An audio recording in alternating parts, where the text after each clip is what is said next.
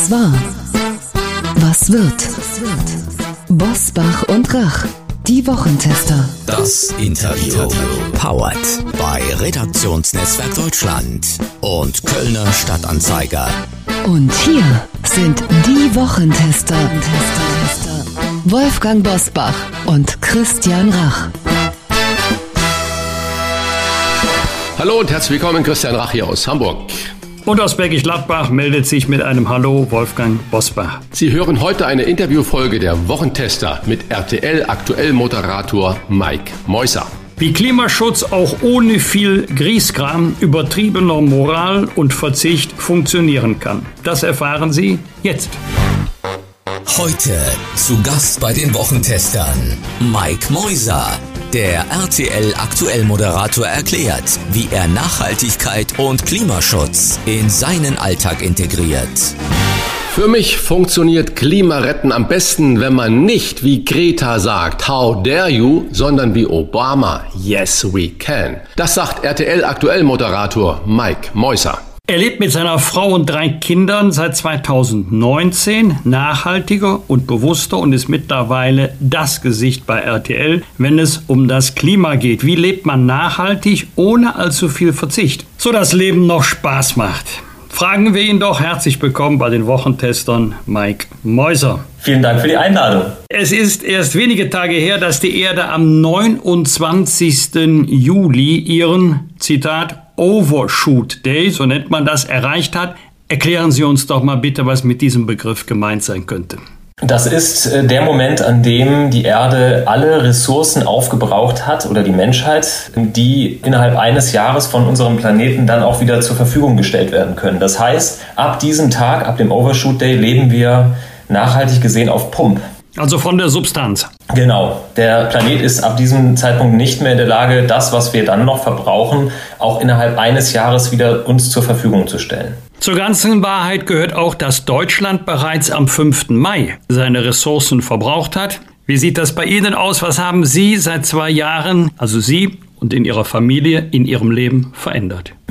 Das ist relativ viel. Ähm, wir sind äh, vor zwei Jahren, 2019, eingestiegen, indem wir uns gesagt haben, wir wollen auf jeden Fall weniger Müll verursachen und äh, vor allem weniger Plastik um uns herum dulden und schmeißen seitdem gezielt Plastik raus. Das ging am Anfang sehr gut, wird dann zunehmend, das kennen Sie wahrscheinlich auch aus jeder Wachstumstheorie, immer ein bisschen schwieriger. Die ersten 80 Prozent sind relativ einfach, danach wird es dann schwieriger mit dem Optimieren. Wir haben am Anfang erstmal so eine äh, ja, Inventur gemacht in Bad und in Küche und zwar halt immer gemeinsam mit den Kindern und standen dann vor einem Berg an Plastik, weil oft blenden wir ja vieles aus, wir sehen ja vieles gar nicht. Und wenn man dann mal so ganz bewusst drauf schaut, dann, ja, dann steht man vor diesem Berg und denkt sich, oh Gott, dann hat man eigentlich nur zwei Möglichkeiten. Die eine ist aufgeben und weitermachen machen wie bisher. Und die andere ist, sich zu freuen und zu sagen, Mensch, da können wir ja ganz, ganz viel reduzieren. Und wir haben uns überraschenderweise für Letzteres entschieden und haben das versucht, so gut zu machen, dass die Kinder mitgenommen werden, dass die Kinder das als einen Spaß, als ein Abenteuer empfinden.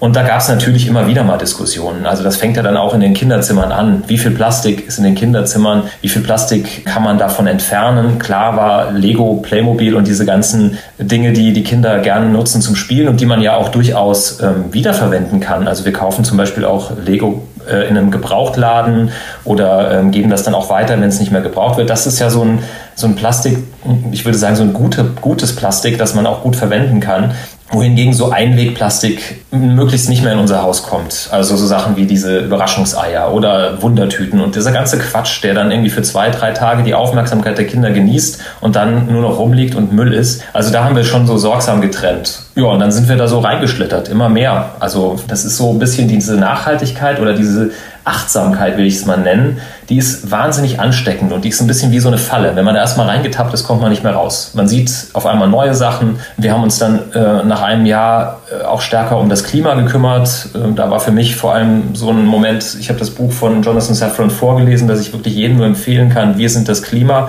Und das hat mich schon sehr beeinflusst und sehr beeindruckt. Und dann drüber nachzudenken, das war so Ende 2019, welche Welt hinterlassen wir eigentlich unseren Kindern und deren Kindern? Also so eine intergenerationelle Gerechtigkeit, da kommt man dann schon ins Schlucken. Welche Welt hinterlassen wir unseren Kindern und deren Kindern ist natürlich eine ganz äh, wunderbare Frage. Ich erinnere mich an eine wunderbare Sendung, die ich mal für RTL machen durfte. Das hieß Rach deckt auf. Und das war vor sechs oder sieben Jahren, ich weiß nicht mehr genau. Da bin ich mit äh, dem städtischen Reinigungsdienst in Bonn-Bad Godesberg rumgefahren, also Müllabfuhr, hatte die orange mhm. Kutte an und habe dann in sehr guten Wohnvierteln in Mülltonnen geguckt, natürlich mit der Kamera. Und es war erschreckend, was wir da alles gefunden haben an noch brauchbaren Lebensmitteln, an brauchbaren Spielzeug, an brauchbaren Plastikdingen. Das ist ja äh, unglaublich gewesen. Und so, wenn man das mit heute vergleicht, hat sich da scheinbar nicht so vieles geändert. Sie sagen, Sie haben mit Ihrer Familie angefangen,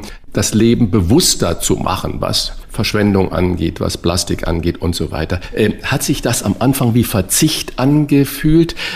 War das bewusste Leben, fiel Ihnen das schwer? Nein, und ich muss auch ehrlich sagen, ich habe so ein Problem mit diesem Wort Verzicht. Das wird ja immer so sofort herausgeholt und klingt immer so ein bisschen, als wenn wir so die Spielverderber der Nation wären. Ja, ich meinte, hat sich das wie Verzicht nicht, dass es ein Verzicht ist, sondern das ist wie wenn man verzichten würde. Nein, also ähm, wir haben einfach äh, angefangen zu reduzieren. Das ist, finde ich, immer das äh, Entscheidende. Wir haben einfach beim Einkaufen gesagt, wir gucken einfach mal, und das war damals noch ein bisschen schwieriger, als das heute ist, was können wir eigentlich kaufen, ohne dass Plastik drumherum ist. Der eine oder andere wird vielleicht sagen, dann verzichtet man halt auf vieles, aber für uns war das eher ein Gewinn, weil dann kann man an vielen Regalen einfach vorbeigehen und sagen, ja, das brauchen wir jetzt alles nicht. Das war dann so eine Diskussion bei den Kindern mit dem Joghurt, aber da bin ich zum Beispiel sowieso auch der Meinung, da ist ja teilweise, das sind ja Süßigkeiten und kein Joghurt mehr und eben in, in wilden Plastik verpackt mit sehr viel Zucker drin. Das muss man seinen Kindern ja auch nicht unbedingt zumuten ich habe das eher so als eine Befreiung empfunden. Also ich persönlich, kann ja nur für mich persönlich sprechen,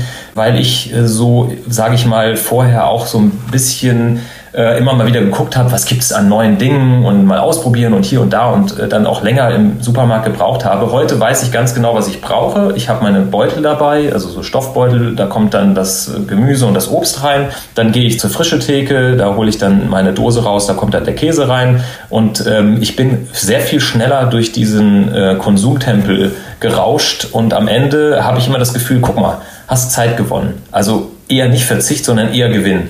Muss geschärftes Umweltbewusstsein Ihrer Meinung nach tatsächlich zwangsläufig teurer sein? Stichworte wären hier Benzinpreise, CO2-Ausstoß, Biofleisch, E-Autos. Wie hat sich das in der Haushaltskasse bemerkbar gemacht? Ich bin kein guter Haushaltsmensch. Also ich habe jetzt, ich kann Ihnen keine Bilanzen vorlegen, das bitte ich zu entschuldigen, aber es ist ja immer so eine Gesamtkalkulation. Also wir essen zum Beispiel jetzt deutlich weniger Fleisch, eigentlich wirklich maximal einmal, zweimal pro Monat so. Ne? Das ist ja schon mal ein Kostenfaktor, der dann wegfällt. Wir machen viele Putzmittel selber, die sind dadurch sehr viel günstiger. Ich habe, wenn ich auf Reportage bin, immer einen Kaffeebecher unterwegs dabei, den ich befüllen kann. Da kriegt, spart man dann meistens auch nochmal irgendwie so eine kleine Gebühr. Ich habe eine Wasserflasche Flasche dabei, die ich mit Leitungswasser auffülle. Übrigens, Leitungswasser ist dann noch ein ganz gutes Beispiel. Es gibt eine Organisation, die heißt A Tip Tap und die hat mal ausgerechnet, was man damit sparen kann, weil für einen Euro bekommt man so circa 5 Liter Mineralwasser im Supermarkt. Für diesen Euro bekommt man aber auch 200 Liter aus dem Hahn. Und da kann so ein Vier-Personen-Haushalt, das haben die ausgerechnet, schon im Jahr ein paar hundert Euro sparen. Klar, Gemüse, Obst, Bio, das ist alles teurer, muss man halt mal gucken. Dann gibt es ja auch immer wieder mal Angebote. Beim Käse sehe ich das nicht so. Ähm, da gibt es auch immer wieder an unserer Frischhaltetheke Angebote. Die Milch ist ein paar Cent teurer. Das ist aber auch gewollt von uns, weil wir dann sagen, dann werden die Bauern besser bezahlt, kommt das auch dann unserer Wirtschaft zugute. E-Auto haben Sie genannt. Ja, wir sind jetzt umgestiegen äh, auf ein E-Auto, vor allem auch aus dem Grund, dass wir uns eine Solaranlage aufs Dach gepackt haben und ich jetzt den Strom, den selbstproduzierten, ins Auto packe. Klar, das sind alles Investitionen, aber dadurch ist meine Fahrt äh, erstmal ja, günstiger und das Auto hat jetzt auch nicht viel mehr gekostet als ein gut ausgestatteter Dreier BMW, den ich mir niemals geleistet hätte. Fahrradfahren, wer viel Fahrrad fährt, lebt gesünder und äh, fährt auch günstiger. Also das ist so schwer zu sagen. Ich finde nur immer, man muss vorsichtig sein und den Leuten irgendwie nicht Angst machen, so nach dem Motto, das wird alles viel teurer. Ich bin aber auch ehrlich gesagt nicht der ähm, richtige Haushaltsmensch. Also da müsste man wahrscheinlich mal wirklich so ein Experiment machen oder ähnlich wie Sie das früher gemacht haben, Herr Rach, dann mal in die Haushaltsbücher zu gucken von den Restaurants, die Sie dann auf Vordermann gebracht haben. Das ist jetzt nicht so mein Job. Das schaffe ich aber ehrlich gesagt nicht mit drei Kindern und einer Frau, die die auch einen Vollzeitjob hat. Aber ich würde sagen, in der Gesamtkalkulation schlägt das nicht so stark zu Buche, wie das immer angenommen wird. Ja, ich würde Sie da sogar äh, unterstützen und äh, sogar noch weitergehen, dass dieses bewusste Leben, sage ich mal, sich bewusst ernähren, nicht teurer ist als das konventionelle mit sehr viel Fertigprodukten. Ich habe ein Experiment ja. gemacht mit über 80 Teilnehmern. Wir haben ein Buch geführt, was wir ausgegeben haben, also gerade das Gegenteil von dem, was Sie da gemacht haben. Und wirklich festgestellt, dass man weit unter 5 Euro damit klarkommt. Natürlich, wie Sie gesagt haben, Verzicht auf Fleisch. Nicht generell, das heißt, ich esse gerne ein gutes Stück Fleisch, aber wenn Demeter oder Bio und nachhaltig aufgewachsen, Gemüse aus dem Umland oder biologisch und halt viele Hülsenfrüchte und nachhaltig äh, wachsende Getreidesorten. Ja. Äh, und das funktioniert sehr gut, ohne dass es den Geldbeutel strapaziert. Das müsste man natürlich, und da kommt der Medienprofi äh, bei Ihnen, sollte dann kommen, viel mehr in das Land äh, hineintragen. Gab das es stimmt. bei Ihnen, Herr Meuser, ein Schlüsselerlebnis, wo Sie gesagt haben, es fiel mir wie Schuppen von Augen, ich muss im Kleinen anfangen, was zu ändern? Also unser Familienprojekt haben wir ja ähm, 2018 am Silvesterabend gestartet. Da waren die Kinder im Bett und wir äh, saßen da und haben irgendwie das Gefühl gehabt, man zieht ja so ein bisschen Bilanz. Wie war dieses Jahr und ähm, wie geht's den Kindern und so weiter. Und dann hatten wir irgendwie das Gefühl, wir müssen ein bisschen was anderes machen. Da hatten wir in diesem Jahr beide sehr viel zum Thema Müll recherchiert. Meine Frau ist Unternehmensberaterin, die hatte mehrere Projekte, wo das auch ein Thema war. Ich habe journalistisch äh, für Reportagen dazu recherchiert und wir haben beide das Gefühl gehabt, das ist ja enorm, was wir äh, für einen Müllberg anhäufen häufen. Und dann haben wir gesagt, wir machen das zuerst. Dann kam dann natürlich auch dann dazu, dass Plastik auch sehr ungesund ist, also dass vieles von dem Plastik, was wir so um uns herum haben, ja auch in uns eindringt. Lustigerweise äh, war 2019 völlig ungeplant das Jahr, in dem wir unser ähm, Familienprojekt Familie-Plastik gestartet haben, auch das Jahr, in dem die äh, Mediengruppe RTL ihre erste Nachhaltigkeitswoche äh, ins Leben gerufen hat, mit dem damals noch bei uns arbeitenden Jenke, der da sein Experiment gemacht hat. Und der hatte das genaue Gegenteil von uns gemacht. Der hat gesagt, ich ernähre mich mal einen Monat lang nur ausschließlich von Lebensmitteln, die in Plastik eingeschweißt sind und schau mal, was das mit meinem Körper macht. Und ähm, bei dem kamen dann halt eben höhere äh, Weichmacher im Blut und, und, und alles mögliche andere raus. Und äh, so kommt das eine dann zum anderen. Und dann haben wir irgendwann 2019 hatte ich dann irgendwann das Gefühl, ähm, als ich das Buch gelesen habe von Jonathan Safran Foer, dass das Klima ähm, über den Teller beeinflusst werden kann. Und zwar am allerschnellsten. Das schreibt er sehr, sehr schön. Während wir Energiewende und sowas alles brauchen, das dauert aber relativ lange, können wir über vegane Ernährung zum Beispiel sehr viel schneller Methan aus unserer Atmosphäre verbannen, weil das ist ja eins der Treibhausgase, das auch deutlich aggressiver wirkt als zum Beispiel CO2, das aber den Vorteil hat, dass es sich dort oben nicht so lange hält wie CO2. Das bleibt ja für hunderte Jahre dort oben, zumindest in Bruchteilen in der Halbwertszeit. Aber Methan kann man relativ schnell da rausbekommen. Und dann haben wir uns dann hingesetzt und haben gesagt, ja, dann lass uns doch da einfach mal ein bisschen weniger machen. Dann kam die zweite Nachhaltigkeit Nachhaltigkeitswoche, die von Corona leider ein bisschen zerschossen wurde, 2020 dazu, wo wir uns genau wie Sie auch mal um das Thema Lebensmittelverschwendung gekümmert haben und mal geschaut haben, wie viel Lebensmittel schmeißen wir eigentlich im Jahr weg. Das sind unfassbare Summen und was da dann äh, rauskommt, was man der Umwelt zumutet und wie viel CO2 wir einfach nur über unser Lebensmittel wegschmeißen in die Atmosphäre entlassen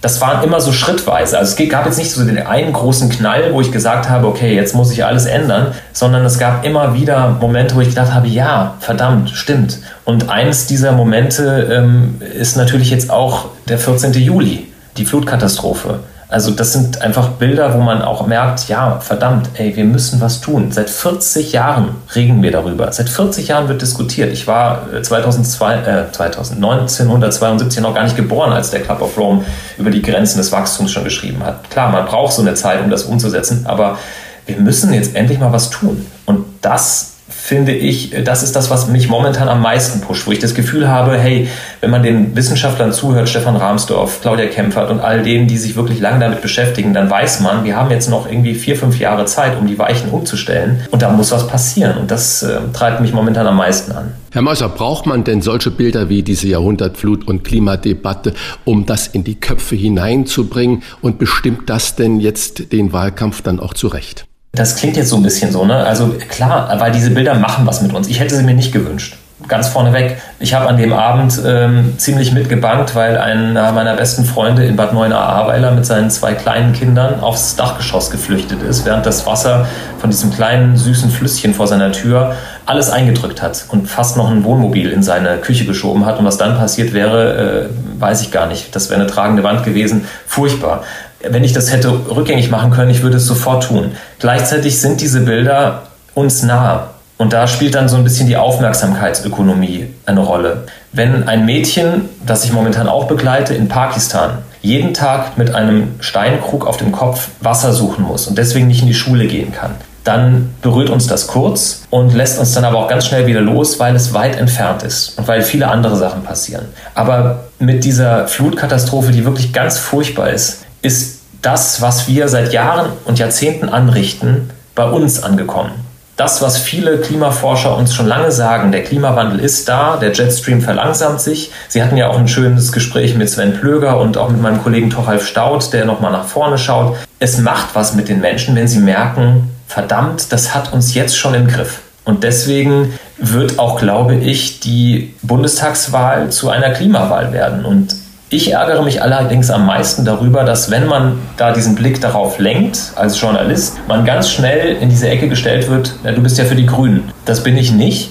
Ich wünschte mir, dass alle Parteien, die es wirklich verstanden haben, dass wir Menschen diesen Klimawandel machen, endlich mal in die Aktion treten. Also ich kann zum Beispiel nicht verstehen, dass die Partei von Herrn Bosbach, die konservative Partei, die etwas bewahren will, zu wenig tut, um unseren Planeten, um unseren Wohlstand, um unser Leben, wie wir es jetzt haben, zu bewahren. Denn wenn wir nichts tun, dann werden wir geschubst. Und das glaube ich, dass da muss noch viel mehr passieren. Also die Parteien, die äh, vernünftig sind, ich nenne jetzt die Parteien nicht, die ich als unvernünftig äh, empfinde, die müssen sich endlich mal in einem Wettkampf überbieten mit tollen neuen Ideen. Wenn man sieht, dass die Boston Consulting Group weltweit Ideen sucht und sagt, hey, wir können ganz, ganz viel tun, das muss kein Verzicht sein, sondern wir, wir haben die Möglichkeit, klimafreundliche und profitable Lösungen zu finden und den Klimaschutz, der nicht nur gesellschaftliche Notwendigkeit ist, eben zum Treiber zu machen für Wettbewerbsvorteil, für Erfolg, für wirtschaftlichen Erfolg, für neue Ideen. Da sind wir doch als Ingenieursland ganz, ganz vorne dran. Und wenn wir da jetzt durchstarten, dann werden wir davon Erfolg profitieren. Frage an den Medienprofi, wie könnte oder müsste man das Thema Klimaschutz verkaufen, damit möglichst viele mitmachen, jeder so wie er es kann? Ich glaube, das Allerwichtigste ist, die Angst zu nehmen. Denn irgendwie, das ist so ein bisschen mein Empfinden momentan. Ich kümmere mich ja momentan auch sehr stark darum, dieses, um dieses Thema. Und es ist ganz oft die Angst davor, was passiert, wenn wir Klimaschutz betreiben, stärker betreiben. Und da ist äh, eine der wichtigsten Fragen der soziale Ausgleich. Also es kann und darf nicht sein, dass diejenigen, die wenig Einkommen haben, darunter leiden.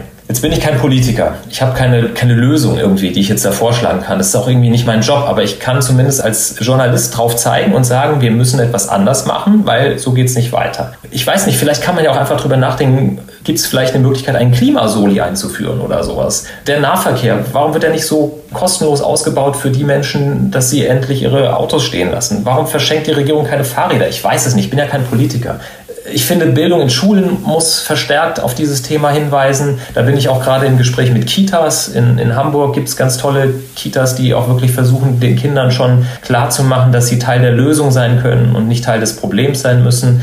Ich glaube, man muss den Menschen Mut machen. Also wir haben jetzt seit diesem Jahr so ein kleines Format, Klima-Update Spezial nennt sich das, wo wir am Anfang immer zeigen, hey, wir haben nicht mehr richtig viel Zeit. Es gibt diese Klimauhr, die uns zeigt, wie viel CO2-Budget ähm, die Welt noch hat bevor eben das 1,5 äh, Grad Ziel oder beziehungsweise sogar das 2,0 Grad Ziel nicht mehr zu erreichen ist. Aber wir gehen hinten raus in diesen Sendungen immer mit einer Lösung heraus. Die Menschen wollen ja nicht irgendwie Angst gemacht bekommen, sondern man muss den Menschen ja zeigen, hey, wir haben es in der Hand. Es ist Zeit zu handeln, aber es gibt auch Lösungen und da suchen wir dann immer Beispiele, was man machen kann, was jeder Einzelne tun kann.